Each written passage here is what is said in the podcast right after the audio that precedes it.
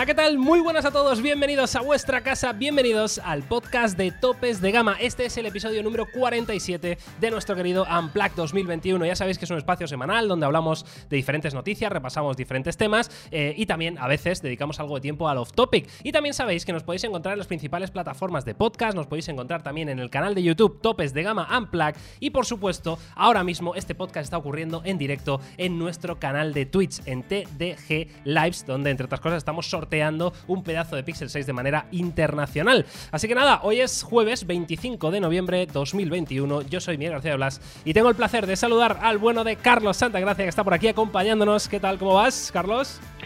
Hola, ¿qué tal chicos? Eh, muy buenas tardes, madre mía, semana 47. ¿eh? Antes of topic Uh. decías eh, que no hemos fallado prácticamente a, a ninguna de las semanas. Y Cierto, si, corrígeme si me equivoco, es más, voy a mirar en el calendario.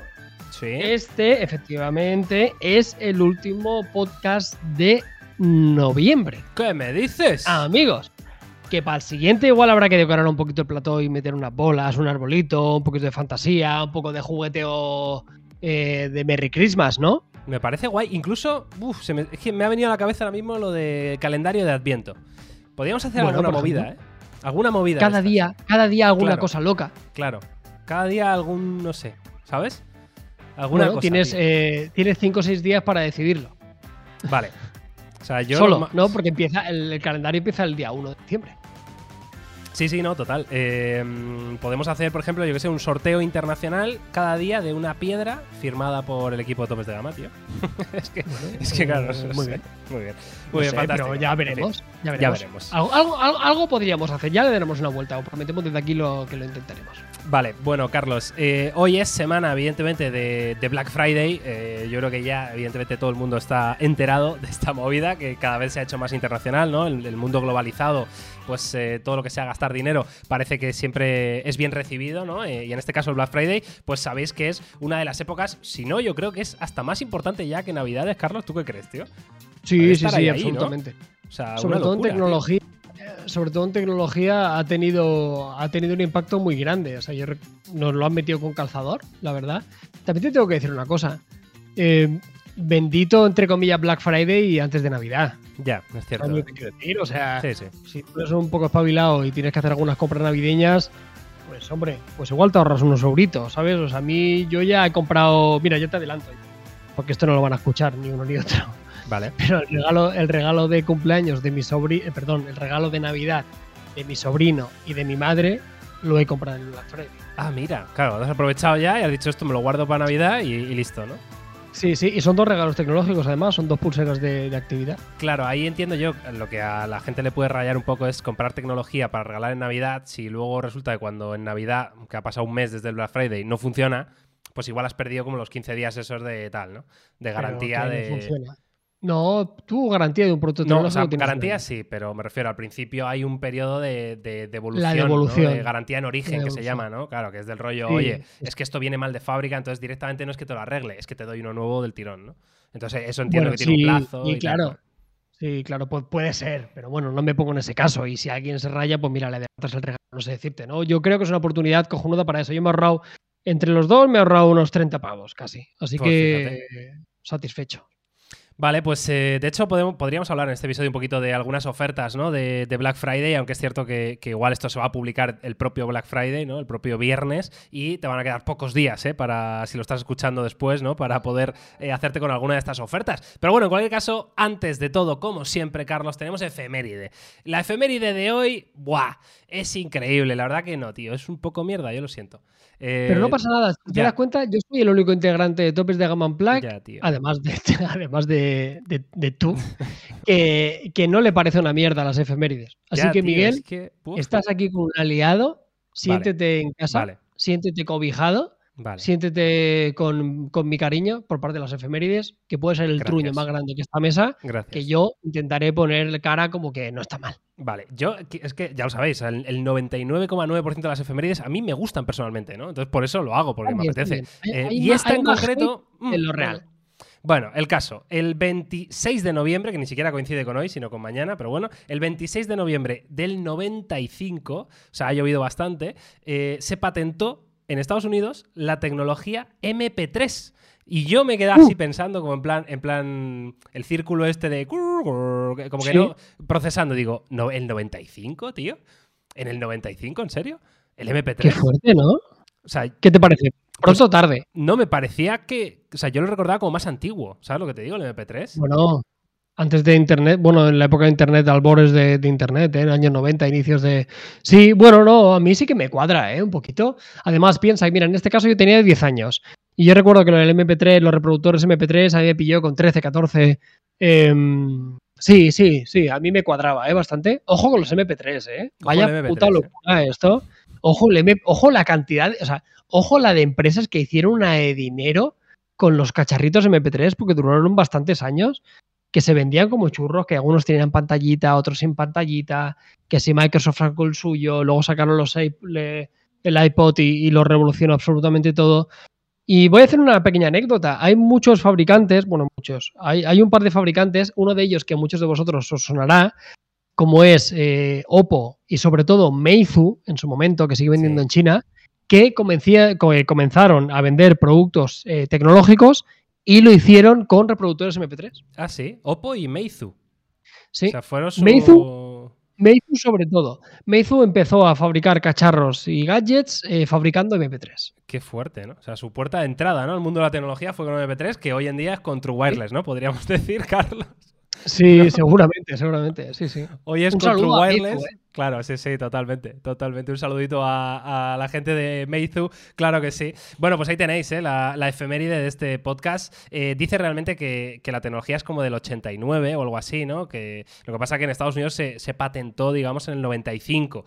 Bueno, era tecnología básicamente el MP3 que comprimía la música o cualquier eh, archivo de audio, pero sin perder o casi sin perder calidad por el camino, ¿no? Entonces, desde luego fue una revolución porque nos permitió, entre otras cosas, como dice Carlos, pues oye, eh, llevar cacharritos pequeños y meter mucha música, eh, etcétera, ¿no? Entonces, al final, yo creo que hasta fue un boom esto, Carlos, para.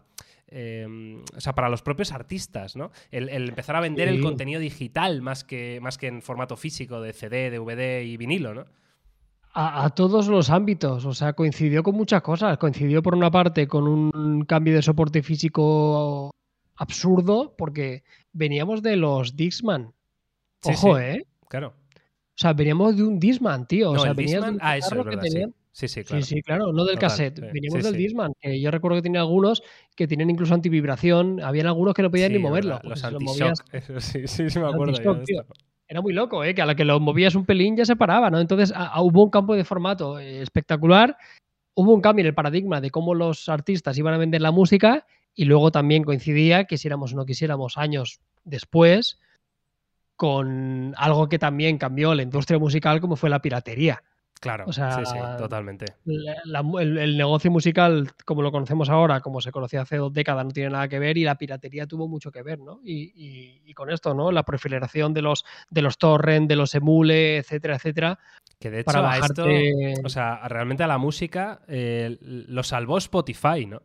O sea, el- todo el tema de la piratería era ya algo como en plan lo normal. Lo normal era, yo no lo he hecho nunca, ¿vale? Pero eh, lo normal era, pues, eh, ah, pues me apetece tal, me descargo la discografía entera de, mm, yo qué sé, de Sí, Bruce sí, Springsteen, ¿no? Y tal cual, te ponías ahí en el emule, como dice Carlos, y tenías todos los discos perfectos, una calidad increíble, todo, ¿sabes? Entonces el Sp- Spotify fue como, vale, eh, estamos ganando menos dinero que ganábamos antes vendiendo discos, pero aún así por lo menos ganamos algo de pasta gracias a Spotify, ¿no? Porque es que si no, era cero ingresos para los artistas y, y hubiera- y era un problema gordo, ¿no? Para, para la música, en fin. Eh, curiosidades que, que recordamos gracias a las efemérides, que si bien es cierto que no era espectacular, pero bueno, nos ha dado para hablar un poquito, Carlos, que... Lo hemos salvado, ¿eh? ¿Te has Lo hemos salvado, lo hemos salvado, lo hemos salvado. Y es que eh, es la demostración de que solo hay que darle cariño a la efeméride. Si Es tú ya entras con hate, la efeméride es una castaña. Pero si tú das la vuelta y, y la, y la coges, pues sale Eso una es. pequeña fantasía. la, la abrazas, ¿verdad? Eh, y sale, y Claro. cosas muy bonitas. Vale, Carlos, bueno, por eh, yo creo que es la cuarta semana consecutiva que tenemos que dar las gracias porque tenemos sponsor, amigos. ¿eh? Tenemos sponsor, lo cual agradecemos muchísimo que este proyecto del podcast pueda seguir funcionando y seguir adelante gracias a estos patrocinadores. Y ya sabéis que uno de ellos es nuestros amigos de BP. Y es que en BP quieren estar contigo en cada kilómetro que recorras con tu coche porque les gusta ser parte del viaje de tu vida. Y si te unes al programa Mi BP, podrás ahorrar en cada repostaje que hagas, además de disfrutar de su catálogo de regalos y ofertas especiales que consigues cada vez que vuelves a tus estaciones de servicio BP. Y agárrate porque además descarga la aplicación Mi BP, que está disponible evidentemente para iPhone y para Android, para tener siempre contigo tu tarjeta Mi BP en tu móvil. Cuando vayas a repostar podrás también encontrar estaciones de servicio BP cerca de ti o ver rápidamente tu ahorro y puntos acumulados. Además, con el programa Mi BP podrás disfrutar de muchas ventajas. Con muy pocos puntos puedes conseguir entradas para el cine. Ojo, que en breve sale la de Spider-Man, ¿eh? Unas pizzas para cenar o incluso cheques de regalo de Amazon que ahora con lo del Black Friday pues te vendrían genial. Sí, sí, no solo eso, Carlos. ¿eh? También tienes grandes descuentos en los mejores comercios de ropa, tecnología, hoteles, viajes, que serán tuyos simplemente cuando te des de alta en www.mibp.es o descargándote la aplicación MiBP para iPhone o para Android. Así que muchísimas gracias a BP. Eh, echarle un vistazo, desde luego, porque oye, cada vez que vas a repostar te ahorras ahí un dinero y lo canjeas por cositas interesantes como tiene que ser. Y ahora sí, Carlos, eh, yo creo que es momento de empezar con el mundillo de la tecnología. Eh, y vamos con las noticias. Luego hablaremos de los NFTs famosos en el off topic, ¿vale? Porque la gente nos lo está pidiendo y Carlos y yo, pues hemos dicho, ¿por qué no? ¿Por qué no? Hablaremos de los NFTs, claro que sí. Yo creo que podemos hacer las noticias, Carlos. Luego un poquito de Black Friday y un poquito de NFTs, según cómo vayamos, de tiempo, ¿te parece? Y un poquito de off topic. Venga. Ok, pues venga, vamos con las noticias, vamos un poquito más ágiles con las noticias eh, y vamos a empezar con la primera, evidentemente, que es esta, es que Motorola podría ser el primero en lanzar un teléfono con cámara fotográfica de 200 megapíxeles, ¿vale? Esto es, eh, estas son imágenes del último teléfono que, se había filtrado de Motorola, no sé si va a ser este exactamente el que vaya a tener este sensor, pero el caso es que se lleva rumoreando bastante tiempo, ¿no? Lo del sensor de 200 megapíxeles, ya estamos viendo como los nuevos procesadores, incluso me suena que el último media Tech que se ha anunciado, el, el, Dimensity 9000, que es una auténtica locura, tiene capacidad para cámaras de hasta 320 megapíxeles, lo cual, pues yo sinceramente creo que no tiene ningún tipo de sentido, pero bueno, eh, que sepáis que esto puede ocurrir y esto viene del filtrador Ice Universe, que dice que podría ser este Motorola el que eh, estrene, digamos, esta tecnología de 200 megapíxeles, Carlos.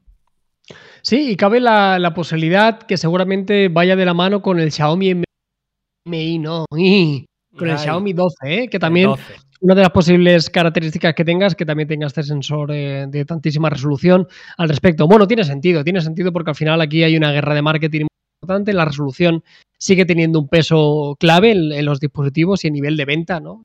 Lo hemos visto que lo han utilizado un montón de dispositivos. El año pasado fue la erupción total de los 100 megapíxeles, ¿no? en, los cuales eh, encontramos varios dispositivos, varios fabricantes, incluso en gamas de precio muy bajo, que, encontramos 100 megapíxeles, así que tiene todo el sentido del mundo que, puedan albergar esta, resolución. Ahora bien, el discurso de siempre y, la gran incógnita, ¿va a merecer la pena tener 200 megapíxeles? Todos sabemos las ventajas que esto tiene a nivel de poder hacer un recorte, pero sinceramente, 100 ya es una cantidad absurda, o sea, con 100 te podrías hacer un póster de una pared entera de tu casa, claro. 200 evidentemente nos dará más detalle, pero yo me vais a permitir que siga siendo algo escéptico con este tipo de cosas porque la demostración hasta ahora, hasta el momento, ha sido que un sensor de mayor resolución en un dispositivo móvil, por lo menos basándonos en la experiencia que tenemos hasta ahora, no es sinónimo de que haga mejores fotografías. Totalmente de acuerdo. De hecho, eh, lo está poniendo un poco la gente en el, en el chat de Twitch, ¿no? Está poniendo, mm, vale, si quiero hacer imprimir carteles de 50 kilómetros, pues ok. Eh, otro dice, con 20 fotos has llenado la memoria del teléfono. Otro dice 200 megapíxeles y a lo mejor el teléfono se tarda un minuto procesando la imagen, ¿no? Porque es mucha información. A ver, claro, todos son incógnitas, todos son cosas que realmente pues van a ocurrir. Eh, evidentemente, una foto de 200 megapíxeles pues va a ocupar mucho más espacio que una foto de 100 y que una foto de 12. Eso es evidente como la vida misma, ¿no? Aunque es cierto que los fabricantes normalmente lo que hacen, Carlos, es aprovechar todos esos megapíxeles para luego realmente hacer, sacar una foto de menos resolución, ¿no? Aprovechan la información que recoge el sensor para luego sacarte pues una foto de, yo que sé, de 30 megapíxeles o lo que sea, ¿no? En fin, eh, habrá que esperar a ver si Motorola va a ser finalmente el primero en, en utilizar estas cámaras de 200 megapíxeles si vuelve a ser una guerra eh, como lo fue en su día, la guerra de los megapíxeles, que ya es verdad que un poquito sí lo es, por lo menos ya no es guerra en a ver quién tiene más, sino, eh, o sea, hay un mínimo en el mercado, ¿no, Carlos? O sea, es del rollo, menos de, 64 GB no puedes tener, ¿no? Si eres un fabricante de gama media. Porque entonces ya la gente te mira raro, ¿no? Entonces, no sé, es la sensación, ¿no? Que da, ¿no? 48. Sí, pero lo de, lo, de ¿Cuántos sensores han habido con 12 megapíxeles que han barrido a, otros de 108, ¿no? Siempre. Sí, sí. Por eso te digo, tío. Y luego yo, sinceramente, hay móviles que probamos, al final los, lo que tú decías, ¿no? Que estos modos de altísima resolución nunca vienen por defecto y siempre están Además están bastante escondidos ¿eh? dentro de la configuración. En algunos casos, no, mucho. O sea, no, es un acceso directo ¿eh? que desplaces y lo veas. Eso pasa en, esto contadas, ¿no? Sino que te tiene que ir a los ajustes de la cámara. O sea, lo que quiere decir que esto no va a utilizar ni el 90% de los usuarios, porque eso no entra ni, ni perry a esos ajustes. O sea, es lo típico que la gente no lo toca. Así que bueno, está un poco ahí. Luego también está la, la opción de que quizá se pueda utilizar para falsear y hacer un poco un, un, un zoom digital basado en un recorte, como hemos visto en algunas soluciones, que también lo hacen bastante bien y que suele quedar bastante resultón. Así que, así que ya veremos. Pero antes también lo dice alguien por el chat, y esto sí que la gente tiene que entenderlo, siempre es mucho mejor, o sea, lo mejor es todo, pero siempre es mejor mayor tamaño del sensor que mayor resolución. Totalmente. ¿De acuerdo? O sea, en, en una balanza, si nos dieran a escoger, siempre escogeríamos tener un sensor de mayor tamaño. Totalmente de acuerdo. En fin, eh, ya nos podéis dejar en comentarios eh, vuestra opinión. Eh, ¿Tenéis ganas de un sensor de 200 megapíxeles por algún motivo? ¿Creéis que es algo que va a ser tendencia en el mercado en el futuro? no sé, nos gustará leeros. Y nos vamos, Carlos, a la siguiente noticia. En este caso tiene que ver con Honor, que ya sabéis que, bueno, que Honor ha vuelto, ¿no? ya nos presentaron los Honor 50, 50 Pro y parece ser que la serie Honor 60, ¿vale? Con 5G se va a presentar el día 1 de diciembre. Y digo serie porque va a ser más de un teléfono. En este caso, se espera el Honor 60 Pro, el Honor 60 y el Honor SE, que eh, en teoría se espera que van a ser más potentes que la serie 50, lo cual tiene sentido, pero incluyendo, por ejemplo, en el Pro un Snapdragon 870. Bueno, eh, una carga rápida de 100 vatios. Ok, no sé, eh, yo no sé qué, expectativas tienes tú de, Honor, Carlos. Entiendo que... Yo estoy muy contento. Claro, o sea, para celebrar. Yo estoy, yo estoy muy contento. Yo, para mí sí, yo sigo sin entender cómo lo han hecho para poder hacer el veto, te lo digo total sinceridad, o sea, no lo entiendo. Pero bueno, sea como sea, lo único bueno es que vuelve un fabricante y vuelve un fabricante a hacer buenos teléfonos. Porque Honor venía de, de una época en la cual no había mucho Xiaomi, no había mucho Realme y era como el claro dominador en la gama media, por lo menos en nuestro mercado. Era como la primera opción que te venía a la cabeza cuando querías un teléfono económico. Ahora el panorama cambia bastante y tiene players bastante más difíciles de batir. Pero oye, por el momento el Honor 50 fue un teléfono que nos gustó, que no era un teléfono perfecto, pero creo que no estaba nada mal por lo que costaba y, seguía manteniendo algunas de las cosas que, habían hecho bien en su momento. Y joder, tres modelos diferentes. Uno que se llama SE, que presumiblemente será una alternativa pequeña, que desde aquí yo a título personal eso lo voy a agradecer siempre. Buen procesador, 870, 100 vatios, conociendo la política de precios que están teniendo, pues hombre, no será igual el, mejor de su segmento, pero hostia, mm, de primera pinta muy bien. Sí, además llama, la atención ¿eh? lo que tú decías, Carlos, cómo, cómo han sido capaces de, hacer esto, porque está claro que estos teléfonos, eh, por si alguno tenía dudas, ya os lo digo yo, eh, son teléfonos Huawei tal cual, ¿vale? De hecho, estuvimos analizando precisamente el Honor 50 y el Huawei Nova 9, si no recuerdo mal, y eran dos calcos idénticos. O sea, y cuando digo idénticos es. ¿Qué interfaz tiene esto, Miguel? Esto, eh, la de Honor 50 venía con, con Magic UI, que era EMUI, tal cual, solo que renombrado a Magic UI. Sí, sí, pero era idéntico a, EMUI 11, me parece. O sea, una cosa eh, tal cual, ¿eh? O sea, es lo que, lo que tenían los teléfonos de Huawei, eh, pues lo vemos en estos Honor, ¿no? Y es curioso, ¿no? Porque ese Honor 50 y el Nova 9 eran dos teléfonos idénticos en el módulo de cámaras, en dimensiones, en peso, en ubicación de los botones, en todo. Eran calcados. ridículo, o sea, eh, era tremendo, tío. Lo único que cambiaba era el procesador y ya está, ¿no? Y, que uno tenía los servicios de Google y el otro no. O sea, eh, es una cosa. pequeño, pequeño detalle ese. ¿eh? Pequeño detalle, sí, sí. O sea, bueno, tremendo, tremendo. Veremos a ver en qué queda todo esto. Y, y de momento parece que la salud, en este caso de Honor, pues sigue para adelante y ellos han podido salir del atolladero. No sabemos cómo lo han hecho, pero nosotros lo celebramos porque es un poco la vuelta de esa tecnología de Huawei, eh, pero pudiéndola disfrutar en otros mercados que no sean el mercado asiático eh, o, sin, o teniendo que renunciar, en este caso, a los servicios de Google. Con lo cual, fantástica noticia, 1 de diciembre, Carlos, Honor 60, Honor 60 Pro y Honor SE.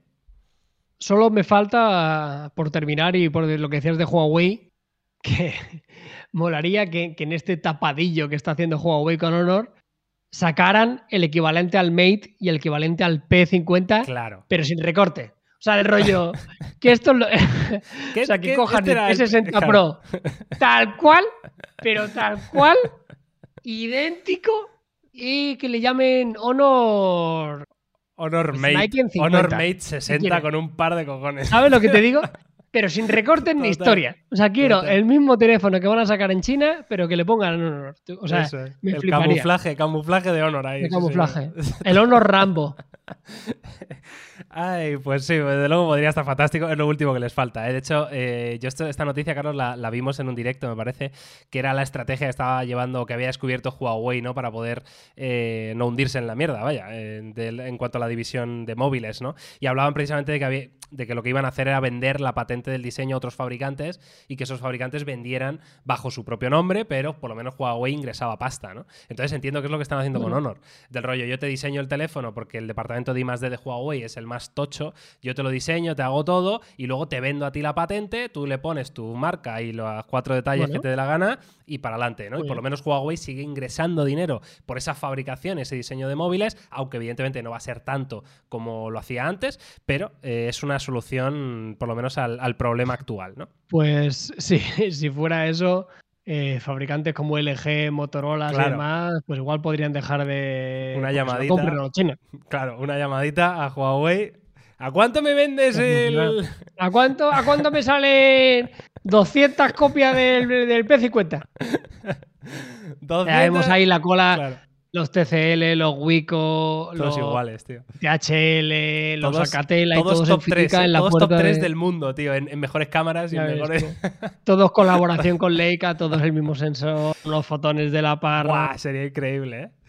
Bueno, amigos, pues sí, pues 1 eh, de diciembre, ¿vale? Tendremos que esperar eh, muy poquito para ver estos Honor 60 que, que ya veis que tenemos ganas y desde luego es un nuevo integrante, un nuevo más bien uno que vuelve, ¿no? uno que vuelve al mercado de los smartphones y desde luego se celebra. Vea, Carlos, si nos vamos a, hablar de más noticias, en este caso eh, ya sabéis que es que no queda mucho, que es que yo esto siempre lo digo y parece que nunca se cumple, ¿no? Pero ahora es de verdad, no queda prácticamente nada para ver los S22, S22 Plus, S22 Ultra de nuestro queridísimo fabricante Samsung, eh, porque ya sabéis que se van a presentar más o menos finales de enero, ¿vale? Entre enero y principios de febrero, ahí estarán estos S22. Pues bien, hoy lo que tenemos son las especificaciones detalladas de la cámara del Galaxy S22 22 Ultra, que se espera que llegue con eh, tres sensores nuevos. Lo de nuevo es un poco entre comillas, porque no cambia en este caso eh, la resolución. Carlos, no sé si tienes ahí los datos para explicárselos a la gente. Sí.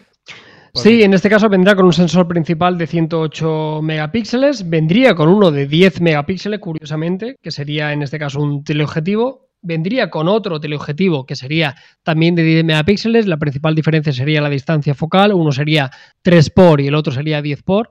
Algo que ya hemos visto en, en algunos fabricantes. creo que Huawei. En el, propio S21 Ultra, yo creo. En el propio S21, ¿no? Y, creo que alguno más. Creo que no sé si el Oppo también tenía un doble sistema de teleobjetivo que, que la verdad que está bastante bien. Y para terminar, vendría con un sensor de 12 megapíxeles eh, ultra gran angular. ¿eh? Aquí no tendríamos historias de, sensores macro, ni blanco y negro, ni, ni profundidad, ni historias.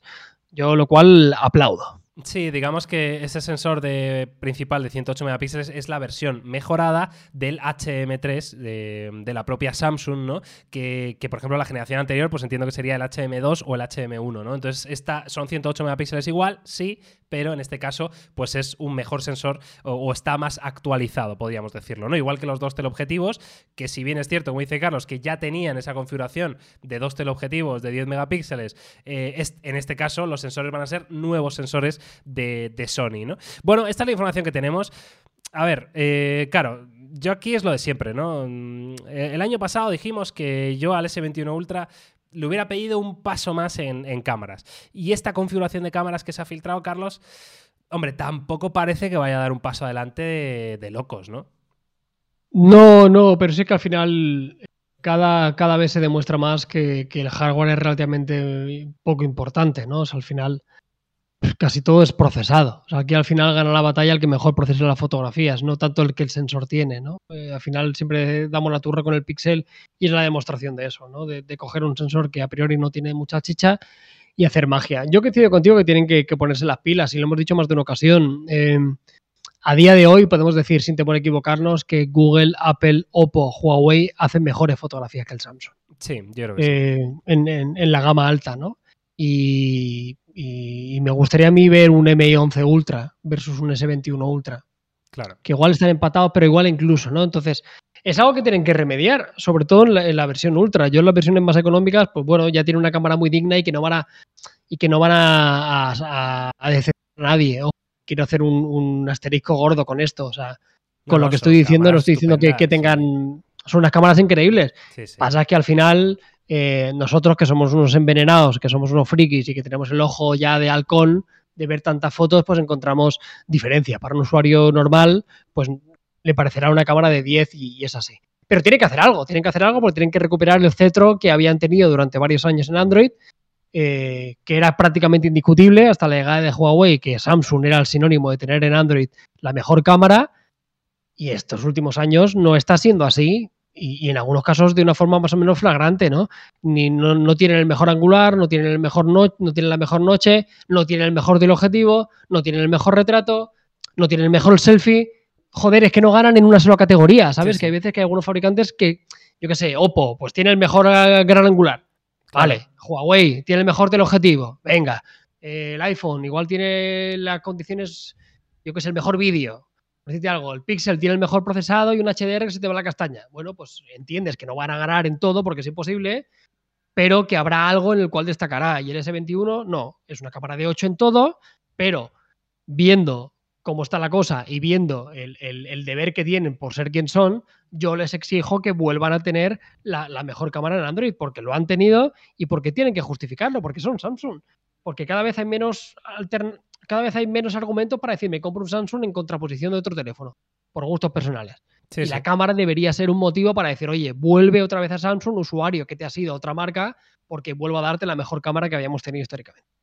Totalmente de acuerdo. Eh, además de eso, se- todos los rumores apuntan eh, que estos S22 Ultra, el modelo Ultra, eh, va a ser como un Note, incluso hasta llegar al punto de tener un slot para introducir el, el S Pen, ¿no? O sea, va a ser básicamente el nuevo, el nuevo Note, pues será este S22 Ultra y, estas son las configuraciones de cámara que, mm, eh, que- que se han filtrado, ¿no? Como decía Carlos, tienen que ofrecer algo a ese usuario que se ha ido. Es cierto que este año con el, no sé, la buena relación que, tiene, que están teniendo con Google, a mí me ha gustado mucho lo que he visto de Samsung de Android 12, que ya lo hemos podido probar, que tenéis un, vídeo topes de gama plus al respecto, ¿no? De One UI 4.0 y me parece que se nota la mano de Google, ¿no? Precisamente en ese software de Samsung. Entonces, oye, ¿por qué no? ¿Quién sabe? ¿Por qué no esperarse que eh, se note también la, la mano de Google en esa cámara del S22 Ultra, ¿no? ¿Por qué no? Eh, ir un paso más allá y que Samsung le haya dicho a Google, oye, ¿por qué no me pasas un par de esos algoritmos guapos que tienes tú por ahí para mejorar mis fotos? Pues podríamos verlo, ¿no? Entonces, bueno, eh, muchas expectativas con estos S22, desde luego,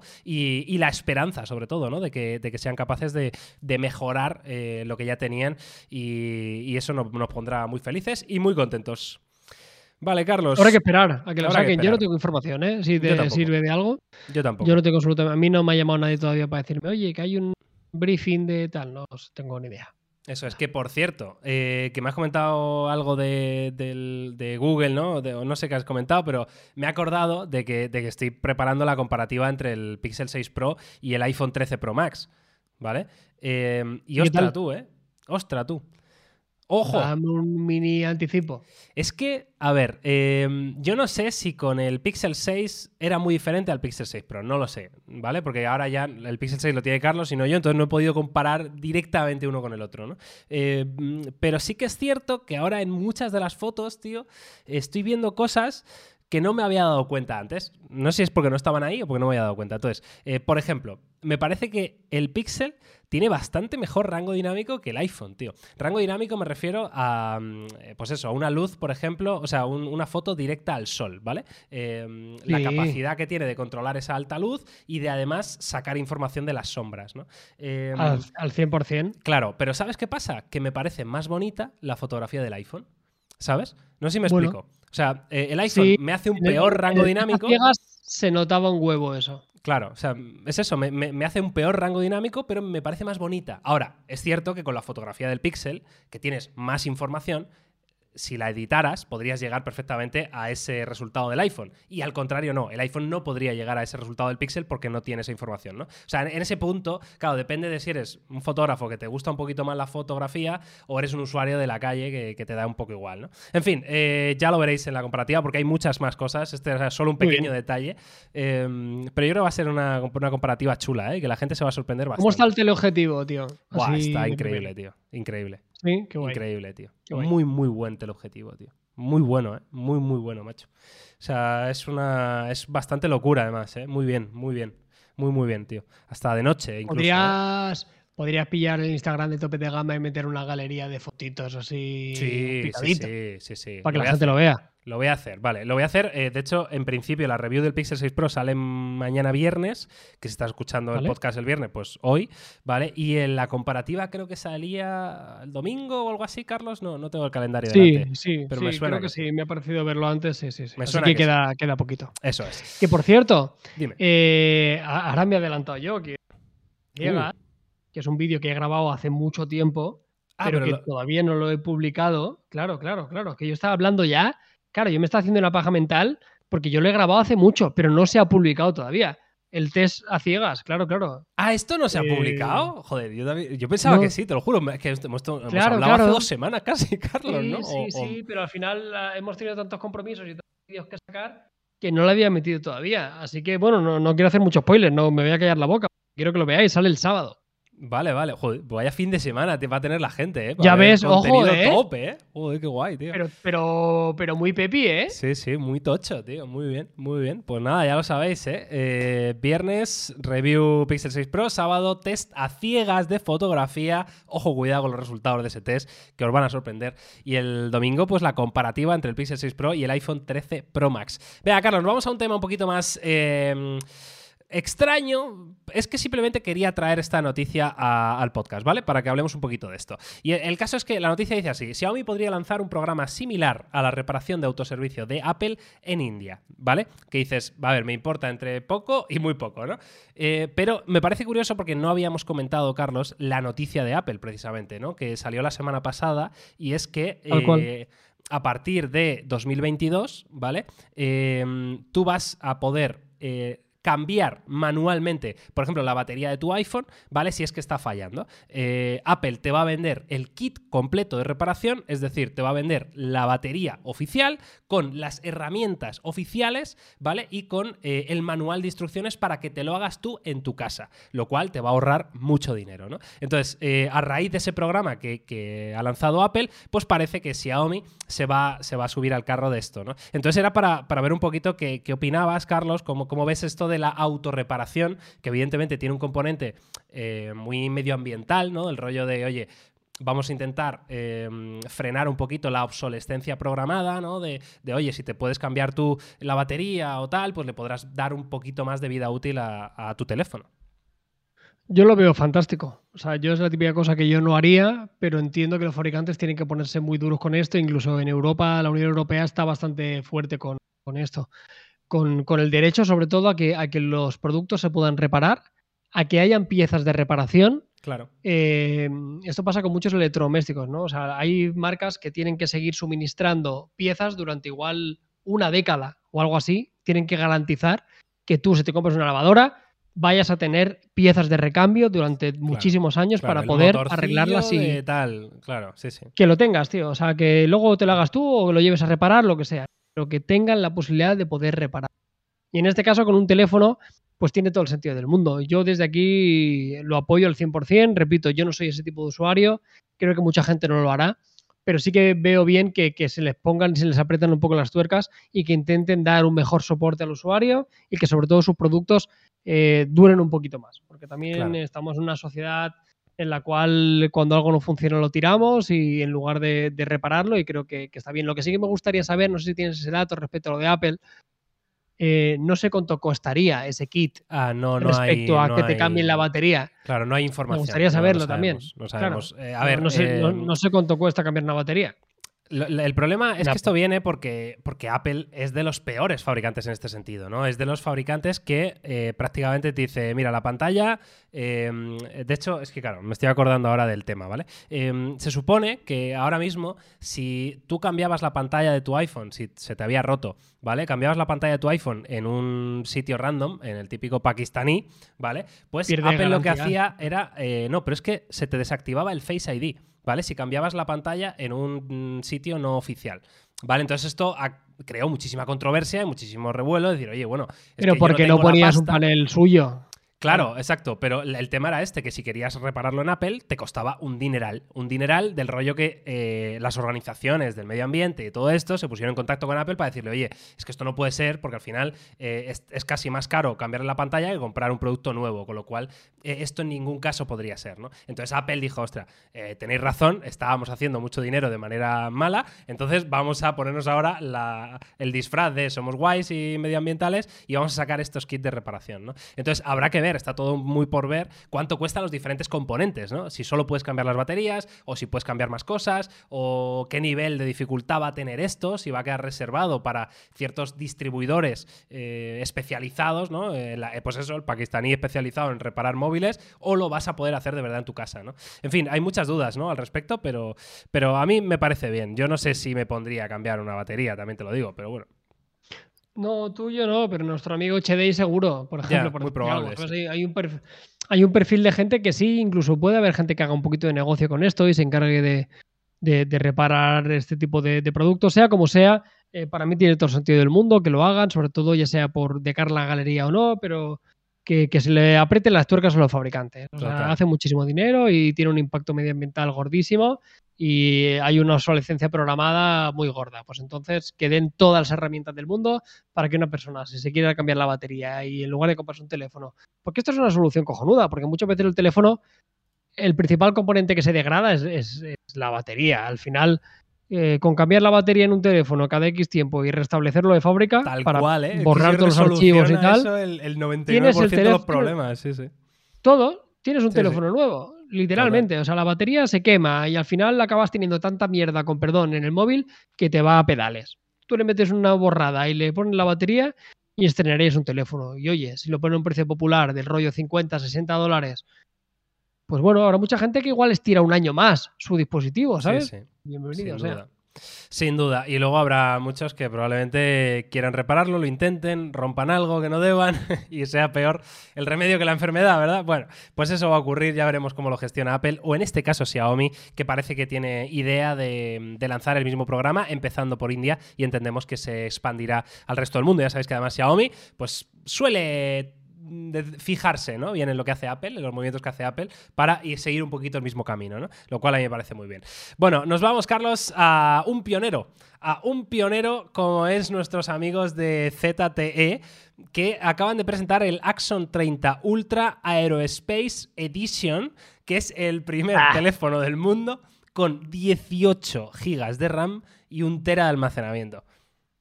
Bueno, pues ahí Extremadamente necesario. Ahí lo llevas. Bueno.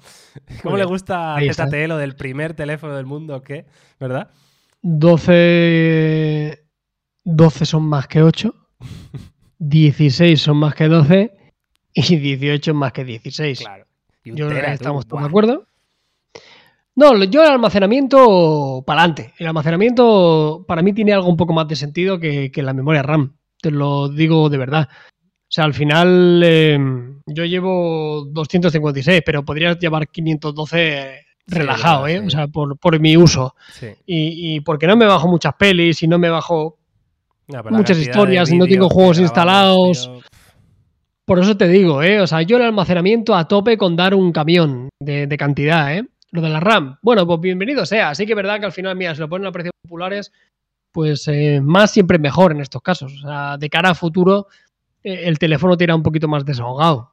Ahora bien, para mí no es más que una estrategia de marketing sin más. Aunque el teléfono, debo decir, por mucho que es un S21 Ultra en su totalidad, si, si te fijas, em, está bastante apañado, tiene buen procesador, tiene un diseño bastante cuidado, tiene Cuéntanos unas esas bastante guays. Cuéntanos esas eh, specs, rápidas, Carlos, pero a mí en diseño me gusta, ¿eh? mientras vemos el diseño y así no quito no le quito a la gente la foto de en medio. Sí, Te digo porque, porque lo he visto ahí de rebote, he visto que llevaría el Snapdragon 888, ¿Vale? lo cual, lo cual siempre son buenas noticias. Además de esta capacidad, tendría más de 100 vatios de, de carga rápida. Así que es un poco las alternativas que tenemos en la gama alta actual. ¿eh? 6,67 ga- eh, 6,67 pulgadas de pantalla, AMOLED, 144 Hz.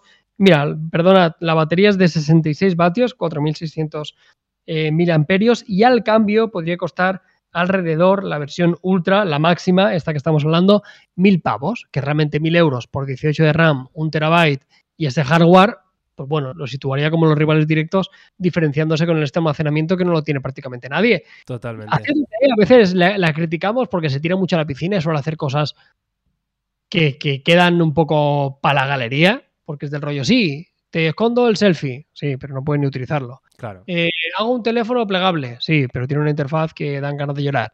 Eh, yo qué sé, o sea, hace cosas muy guays y es los pioneros, pero luego no es capaz de materializarlo. En este caso, esto es algo un poco más terrenal, porque al final es meter más memoria y más almacenamiento, lo cual sí que es difícil equivocarse porque no tiene misterio. Y, y bienvenido sea, pero vamos, repito, eh, 18 GB de RAM me parece. Totalmente de acuerdo. ¿Qué queréis que os diga? Eh, este es el ZTE Axon 30 Ultra Aerospace Edition. Es que, claro, el nombre lo dice todo, amigos. Yo creo que ya es el mejor resumen para eh, este teléfono. Que, como dice Carlos, pues oye, no está mal. Eh, y ZTE, pues hace este tipo de cosas y ellos se quedan más anchos que largos. En fin, es lo que hay. Vámonos a otro tema. Carlos, como es casi el anuncio un poco por sorpresa eh, que ha ocurrido hoy mismo en China y es que Xiaomi eh, ha lanzado eh, en su mercado el Redmi Note 11 4G, que básicamente es el Redmi 10 que habían presentado en otros mercados, ¿vale? Pero que en China, curiosamente, no lo habían hecho. Entonces han decidido presentar ese Redmi 10 en China con este nombre, ¿no? El Redmi Note 11 4G. Entonces, más allá de hablar de las características, que no es que sea algo nuevo, repito, sino que simplemente no se había eh, lanzado en China, eh, lo único que cambia es que evidentemente es, eh, es 4G, ¿no? Eh, quería hablar un poco de esto, Carlos. ¿Crees que merece la pena eh, a día de hoy seguir comprando un teléfono 4G? Con lo que hemos visto y con lo que ha pasado y con lo que toda la experiencia que llevamos, ¿te comprarías o recomendarías a alguien ahora mismo un teléfono 4G? Sí, sí, porque el 5G está demostrando que todavía no, no tiene un para los usuarios. O sea, el 5G sigue yendo lento. O sea, el desembarco del 5G a nivel usuario que realmente perciba eh, una mejoría. Yo tengo el iPhone con 5G y sinceramente no he notado absolutamente nada respecto al año pasado. Totalmente. Y vivo en Barcelona, ¿sabes? Que en un futuro el 5G va a cambiarlo todo, sí, pero yo creo que lo va a cambiar todo sobre todo en, en otro tipo de dispositivos, más que en, en smartphones, ¿no? Sí, más Eh, en el cambio del autónomos, 3G y tal. al. Sí, en coches, en, en domótica y demás, y, y el hecho de que todo esté conectado, ahí sí que el 5G tendrá una incidencia directa y cuando queramos hacer un streaming o queramos hacer algo que, que, que demande de unas capacidades y unas velocidades de conexión absurdas. Pero es que el 4G está muy bien para el uso que se le da a los smartphones a día de hoy. El gran problema que tienen todavía los, los teléfonos 5G y por eso creo que todavía tienen sentido este tipo de alternativas es que siguen siendo caros. O sea, el, el que un teléfono siga teniendo conectividad 5G suele venir de la mano siempre de que hay un recorte, ¿no? En, en alguna de las características para poder dar cabida al 5G. Por eso muchas veces Totalmente, cuando claro. hacemos un análisis y, y sobre todo en teléfonos de gama media y es un teléfono 5G, suele tener bastantes críticas el dispositivo, no nuestro análisis, porque, claro, es que por ese teléfono me puedo Claro. comprar el Realme 8 o el Realme 8 Pro. Es que por ese precio te puedes comprar el, el Redmi Claro. 10 Pro. Claro, pero es que no es una comparación justa. Siempre hay que comparar el teléfono con su homólogo 5G. O sea, porque si no, no es, es trampa. O sea, es- tienes un sobrecoste con la conectividad, lógicamente han tenido que poner la tijera por otro lado. Para mí, lo único bueno que tiene esto es que los fabricantes tienen 300 teléfonos. Entonces, si para ti valoras el 5G de una forma verdaderamente importante, tienes la previsión de que tu teléfono te va a durar mucho en el tiempo, adelante. Pero para mí, que hayan todavía algunas versiones, sobre todo en teléfonos económicos, o sea, yo en teléfonos de gama alta y de gama media, por supuesto, a partir de 300 euros tiene que tener 5G aquí, toquiqui. Pero de teléfono tre- barato. Esto es importante. A partir de 300 euros, amigos, si te estás pensando en comprar algo en el Black Friday, tiene que tener 5G sí o sí. Vale. Pero es que te diría que lo tienen todos, ¿no, Miguel? O sea, yo, creo, que, sí, por eso te digo, pero bueno, que, me estoy imaginando esa, mm, esa posición de una persona que se quiera comprar ahora un móvil y diga, es que ya, fíjate, no sé qué hacer. Lo compro porque realmente me va a durar dos, tres años y es verdad que ahora el 5G no, pero igual dentro de dos años ya sí. Eh, y la he cagado por haberme comprado un 4G, ¿no? O sea, entiendo, ¿no? ese punto de vista, por eso, por eso quería traer esta, esta pregunta, ¿no? Al, al podcast, tío. Sí, sí, ya te digo. O sea, yo creo que en teléfonos de acceso creo que tiene sentido los 4G porque permiten tener teléfonos muy baratos. Claro. Y, es un tipo de sector el cual el precio manda, ¿no? Al final, más que las características, el que se gasta en un teléfono 120 pavos, pues hombre, yo creo que entiende y es consciente de que la cámara no va a ser una locura, que el apartado de la pantalla, el audio no será espectacular, pero quiere un teléfono que le funcione para llamar y para meterse en redes sociales. Entonces ahí cada euro cuenta y para eso la ausencia del 5G es súper capital. Pues muy de acuerdo. Pues nada, dejaros en comentarios vuestra opinión. Eh, ¿Os compraríais un teléfono 4G ahora? ¿Os compraríais un teléfono 5G ahora? Eh, ¿Cómo veis ¿no? esta situación ahora mismo? Como dice, como dice Carlos, curiosa. Mm, yo estoy contigo. ¿eh? Realmente creo que sí que para ciertas gamas, oye, de sobra con el 4G, sobre todo porque es que los que estamos usando 5G, como dice Carlos, yo no he notado todavía nada que diga, ¡guau! Esto es el 5G, menos mal. Nada, nada. Pero nada es nada. o sea, cero. Mm, en fin, eh, Carlos, ¿vamos a hablar un poquito de Black Friday entonces o qué? Venga, va, métele. Venga, a ver, ¿qué Yo me metería, tío, en Amazon. Yo me metería, sí, yo me metería en Amazon y a tomar por saco. Mira, en Amazon y métete si quieres directamente. Mira, mejor, métete en comprasmartphone.com. Porque hicimos una, precisamente hicimos una, una recapitulación de, de, los, de varias tiendas y yo creo que es como más fácil porque estará ahí todo, todo metido. Hostia, es curioso. Y he ¿eh? visto cosas bastante tochas, ¿eh? El enlace que me sale lo primero de comprar smartphone es Pixel 6 versus Pixel 6 Pro. Eh, no sé por qué. ¿Qué te parece? ¿Qué te parece? Bueno, venga. Eh, vale, ya estamos aquí. Carlos, Black Friday, Amazon 2021. Este es un poco. Ahí está. Vale. Mira, cosillas, cosillas guapas. ¿eh? Esto te digo, esto puede ir variando y pueden haber que van cambiando y, y, tal. Me llamó mucho la atención por ejemplo, la oferta que estaba ahí del Samsung Galaxy Note 20, tío. O sea, un teléfono muy particular, pero un teléfono que para la gente que quiera stylus, eh, ¿cuánto es el precio que me está tapando ahora? 549 euros. ¿Por 549 euros, tío? un, Note 20? ¿eh? Para alguien que sea un amante de Samsung y que quiera el lapicito por encima de todo, hostia, por 500 y pico pavos sigues teniendo un teléfono súper, súper interesante. ¿eh? Te llevas una joya, ¿eh? En serio. Yo, yo, también creo que es muy buena oferta, ¿eh? Muy, muy buena oferta, tío. Es que es, es que es del año pasado finales, tío. Que sí, que sí, total. Es, que, es, que, está muy, muy bien, muy buena opción. Muy buena opción, la verdad. Muy buena opción. ¿Qué más? Eh, ¿Voy a las ofertas de Amazon o no? Mira, mírate, mírate el Realme GT Master Edition, tío. Ah, estas ofertas son muy locas de Realme, ¿eh? que lo, estuve, lo estuvimos hablando en el directo ayer. Ya. Eh, ostras, tú. Ojo, ¿eh? 289 pavos, tío. Y en Amazon todavía más barato, ¿eh? O sea, lo vi en 2 o algo así, tío, en Amazon. Puede ser, sí, sí. O sea, una, auténtica locura, ¿eh? Y sí, sí, y el, y el GT Neo 2 este, 369, que es el precio que anunciaron, ¿no? De, salida. sí, pero es, la, pero es la hostia, es la hostia. Sí, sí, sí. Total. total, total, total. Vale, y... Luego, y... Dime, dime. No, no, dale, dale, dale tú. Dale, ah, mira, aquí está la oferta. Dale un toque a lo de Amazon. abre, abre, un poquito la, la, oferta de Amazon que pone ahí arriba. Esto, ¿no? Amazon Black Friday. Vale. Sí. Porque echar un vistazo, porque también había una, serie de wearables, si no lo tenemos exactamente, a ver si están puestos, porque vimos algunas cositas, mira, baja un poquito más. Mira, ahí está el... Band 5, el Amazfit GTS... Mira, el Oppo Fine X3 Pro por 800 y pico euros, tío, que sí que es caro. 899, ¿vale? Joder, eh, es un móvil de 1200 euros, ¿eh? Es el precio que cuesta un Pixel 6 Pro, amigos. Pues mira. Y sí, el Pixel es el Pixel, pero ojo, ¿eh? Ojo, con esto. S21 Plus 799, OnePlus 9 Pro 800, el 8T por 500, que sigue siendo una gran alternativa.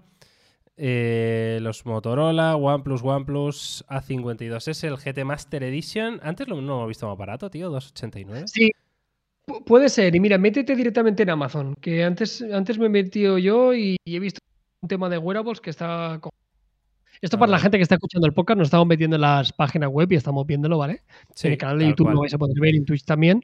Pero eh, directamente si os metéis en Amazon hay un espacio dedicado que son ofertas de Black Friday y dentro de ahí hay un apartado que pone móviles y electrónica o algo así. Vale, entonces me meto en ofertas de Black Friday, ¿no? Eso es, y ahí verás un iconito que pone em, móviles, y accesorios. Eso es, Vale. un toque ahí Ya y está. te digo, porque antes, antes estaba viendo una cosilla y me ha llamado mucho la atención. ¿eh? Mira, métete en el de ofertas en smartphones y accesorios, sí. Vale, vamos allá. Aquí estamos dentro. Carlos, venga. Sí, yo es que tengo un pequeño decalaje ¿eh? que lo estoy viendo contigo. ya Por una sé, parte, los. Realme, lo, lo que decía Miguel, el directo de ayer, el Realme 8 a mí es un teléfono que me flipa, 189 pavos y para mí tiene una característica que hace que sea seguramente el mejor teléfono por menos de 200 euros junto con el Poco X3 Pro. Si para vosotros es especialmente importante la pantalla, no hay una mejor pantalla por menos de 200 euros. Estoy de No lo hay. No lo ya hay. te lo digo. No, o sea, por- por brillo, por todo. Claro, por todo, sí, sí. Es un panel sea, estupendo, yo- maravilloso. Hay gente que me dirá, Es oye, que el no Poco X3 90 Pro por es- ejemplo. Claro. ¿Es más potente? ¿Es más potente? Puede ser. A mí, yo soy más usuario de este teléfono que del Poco X3 Pro. Yo. Porque es más pequeñito, no es tan gordo, estéticamente es más bonito y la pantalla es mejor. Yo visualizo más contenido que juego. Entonces, yo priorizo la pantalla al procesador. Para mí, el Realme 8 me parece un caramelito. Para esa gente que nos escribe, oye, por menos de 200 pavos, un teléfono barato. ¡Pam! Sí, sí. Los relojes, Miguel, me flipan. El Huawei Watch GT2 Sport. Huawei hace un trabajo bonito, ¿eh? excelente con los wearables, tío. Costaba 200 y pico pavos. 99 euros. Si quieres un reloj y te da igual contestar el WhatsApp y no poder pagar, porque está la limitación Sí, que tienen cual. los relojes que no, que no son el Apple Watch, el Wear OS, para mí, por 99 euros, es la compra.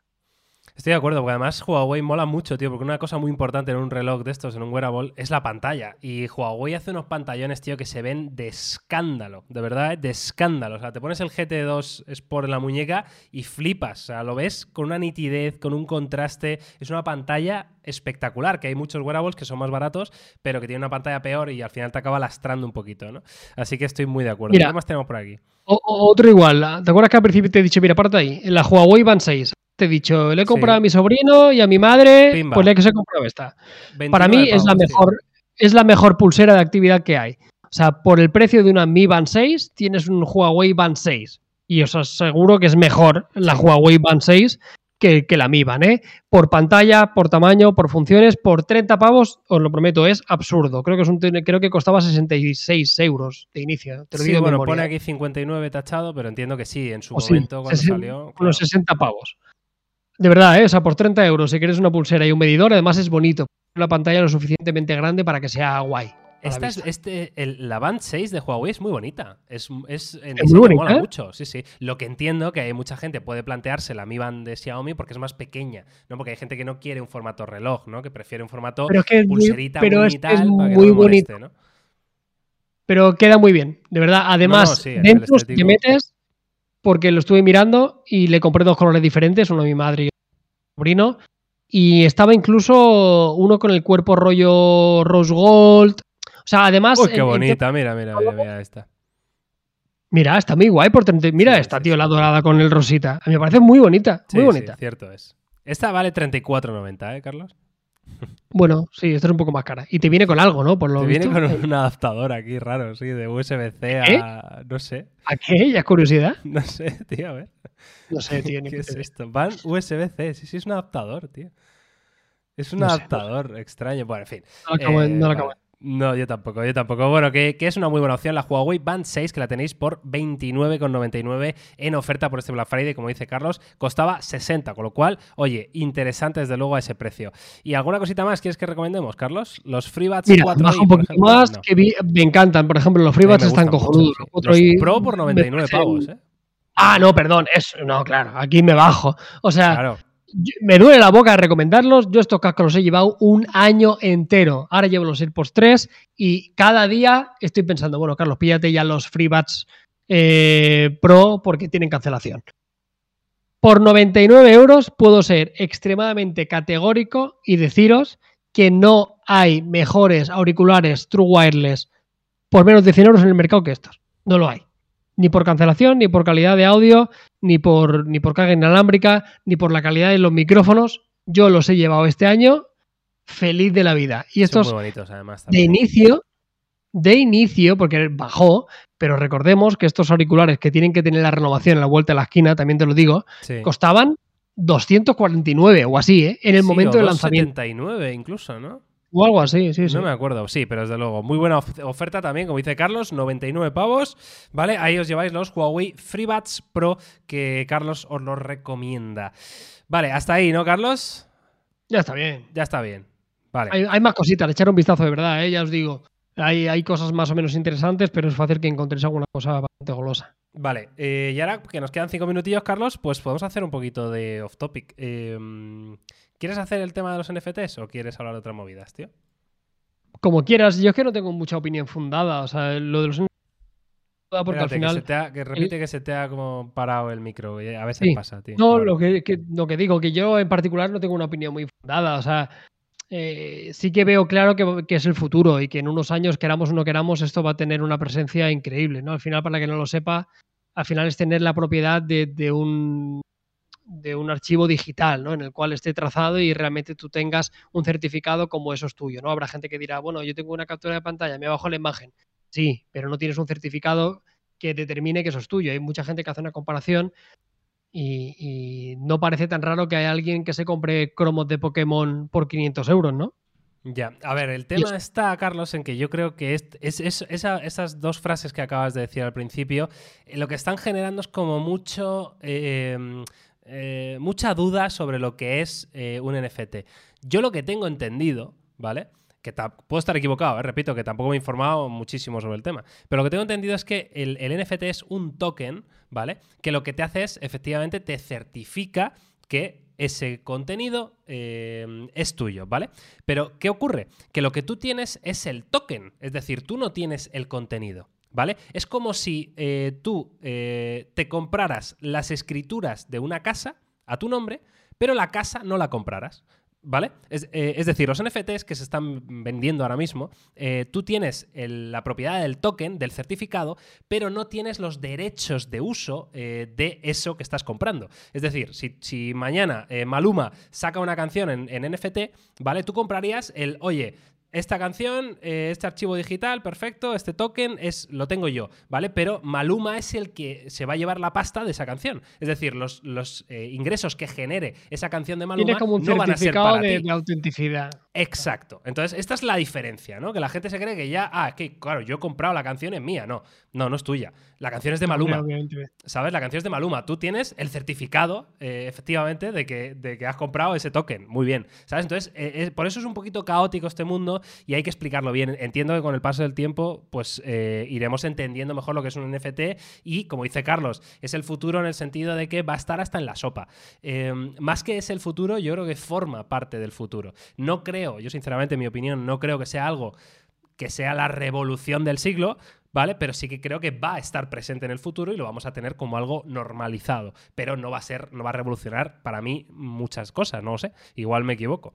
Bueno, y quién sabe, quién sabe. A mí lo único que me preocupa de esto, como suele pasar con la mayoría de cosas, que en los inicios tiene una finalidad muy especulativa en, sí, sí, a, nivel económico, ¿no? O sea, al final ahora lo que más se escucha, por lo menos los grandes medios y que llega un poco Vox Populi, es el mercado especulativo que hay detrás de eso. claro. Que luego al final se estabilizará y tendrá otros muchos usos, pero que al final lo que estamos viendo con estas nuevas tecnologías del futuro es que es eso, ¿no? Es al final, a día de hoy, pues en gran parte, muchos de los usuarios lo utilizan como como, como eso con fines especulativos. Y yo hay una cosa que me da especialmente rabia que es la especulación. de cualquier cosa. Y de hecho se está eh, eh, tener cuidado con quién de quién escucháis esto, de es el futuro, es la. Porque precisamente a lo mejor le interesa decirte que es el futuro para que especular, es decir, para que eso genere hype y al final él eh, o esa persona o, lo que sea o esa empresa pues gane más dinero, ¿no? Entonces, como dice Carlos, es, pura especulación ahora mismo, hay pocas cosas tangibles, reales y que estén bien hechas, eh, pero bueno, es una industria desde luego que, va a crecer. Eh, de hecho, fíjate, el otro día me llegó un mail, Carlos, de mm, de, no sé, de, mm, bueno, de Álvaro 845, ¿sabes quién es, no? Sí, claro. O sea, no es que él me enviara un mail, sino pues yo qué sé, yo me habría registrado algún juego de lo que sea o alguna mierda y, me llegó un email de eh, que acababan de crear una empresa que se llamaba Chili, Chili Cheese Games o algo así, ¿vale? Sí, videojuegos basados Claro, que son que es que el Álvaro 845 y, sus, y su grupo pues van a crear juegos NFT, ¿vale? Ellos van a crear los juegos, van a hacer como un Clash Royale, ¿no? Pero con tecnología blockchain, con, con NFTs, ¿no? Y entonces estaban empezando a, ello, ¿no? Entonces fíjate que es curioso, ¿no? Que claro, a lo mejor se mete alguien como Álvaro 845, que es un tío sensato, que es un tío que aparte yo qué sé, le gustan los juegos de móvil y a lo mejor te hace un juego increíblemente guay, ¿sabes? Y la gente lo disfruta y, ya está. al, final lo que falta es que la gente lo entienda todo esto y intentaremos hacer algo al respecto, porque creo que también podemos eh, formar parte un poco de esto, principalmente de la forma didáctica, ¿eh? no, de otro modo. Pero que la gente entienda un poco eh, por dónde van los tiros y que es todas estas nuevas tecnologías NFT, blockchain, criptomonedas, metaverso, que seguramente en un futuro a, corto plazo, en los próximos 5 o 10 años, habrá un cambio muy, muy gordo al respecto. Así que nada, eh, únicamente eso, que, os informéis muy bien de, quién escucháis este tipo de, informaciones, porque hoy en día están hasta en, la, hasta en la sopa, las criptomonedas es un mundo apasionante, pero también hay algunos eh, lugares en los cuales no son los más adecuados para informarse, sobre todo porque tu dinero está en juego, ¿no? Y al final es, una cosa que hay que tener con mucho cuidado, pero bueno, que la gente ya mayorcita, que sepa dónde se mete y que, que sepan que, no es malo, pero únicamente que deben tener la, responsabilidad de informarse de, lo que están haciendo.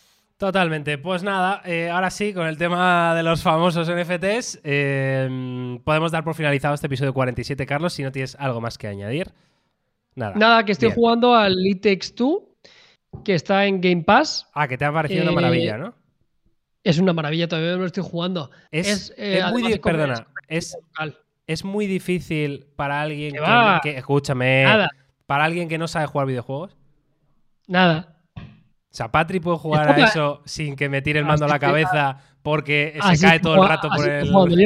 Vale, vale, ok.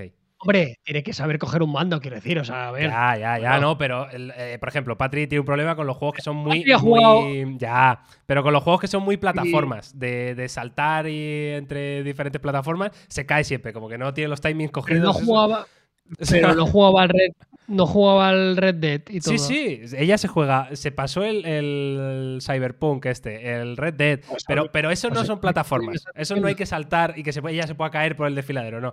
Eh, un Super Mario no puede jugar a un Super Mario porque muere todo el rato.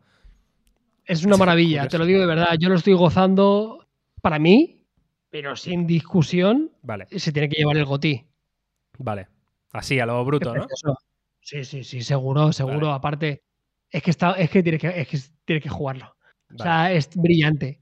Es brillante porque luego hay, hay partes que simula otros, otros juegos y otros géneros. Ah, sí. Tiene como guiños ¿no? dentro del mismo juego. Es, la, es fantástico. O sea, yo jugaba y todo el rato estaba diciendo, guay, hostia, hostia, qué bien pensado, hostia, qué cabrones, ¿sabes? O sea, muy guay, muy guay. Hacía tiempo que no disfrutaba tanto con un juego. El otro día nos acostamos a las 4 de la mañana, el sábado, jugando.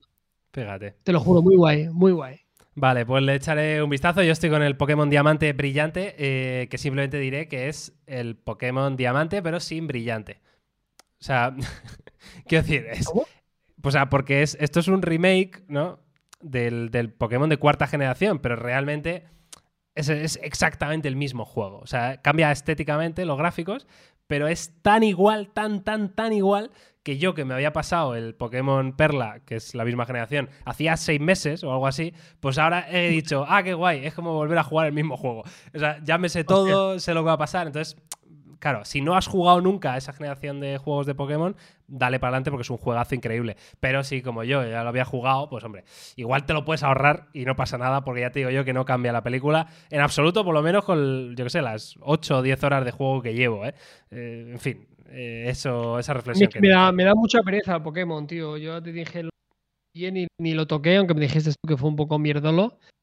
Em, pero me da pereza, tío, no, no me apetece. Ahora, me puse también con el Forza Horizon, muy guay. Yo no soy nada de juegos de conducción, pero mola por, por, lo de siempre, porque visualmente está, claro, está, tan guay visualmente que... Y además, aunque no sea muy bueno jugando los coches, creo que hay seis niveles de dificultad. Entonces, ah, si ves que no ganas nunca pues le, bajas un poquito y para la gente que no somos unos flipados de los coches, pues lo disfrutas, ¿sabes? Porque al ah, final vale, vale. No sé, sabía yo lo de las dificultades esas, ¿eh? lo voy a poner yo. Sí. No, yo, yo, yo puse normal, el que viene por defecto, incluso te sale un aviso, ¿eh? sí. Ya me decía, oye, que está ganando muy fácil, que podría ¿sí? subir el. Y el tú, pero que no quiero, yo quiero ganar fácil. Sí, no, no, un poquito sí. O sea, yo quiero el equilibrio entre si no gano, quedar segundo o tercero, ¿sabes? Pero no, yo no estoy para pelearme ahí horas y horas para intentar ser mejor piloto. Aparte, este juego es tan bonito y además está hecho en México, que es como recorrer el país, ¿sabes? Por Claro, muy carretera. guay eh, está parte, muy ¿no? guay. Muy guay. Eh, muy guay, muy chulo. Muy bien, pues nada, hasta aquí. Ahora sí, el episodio 47 de nuestro queridísimo Unplugged 2021. Eh, muchísimas gracias de verdad por el apoyo, por estar ahí. Nos vemos, nos oímos la semana que viene con muchísimo más. Carlos, muchas gracias y hasta la semana que viene. Adiós.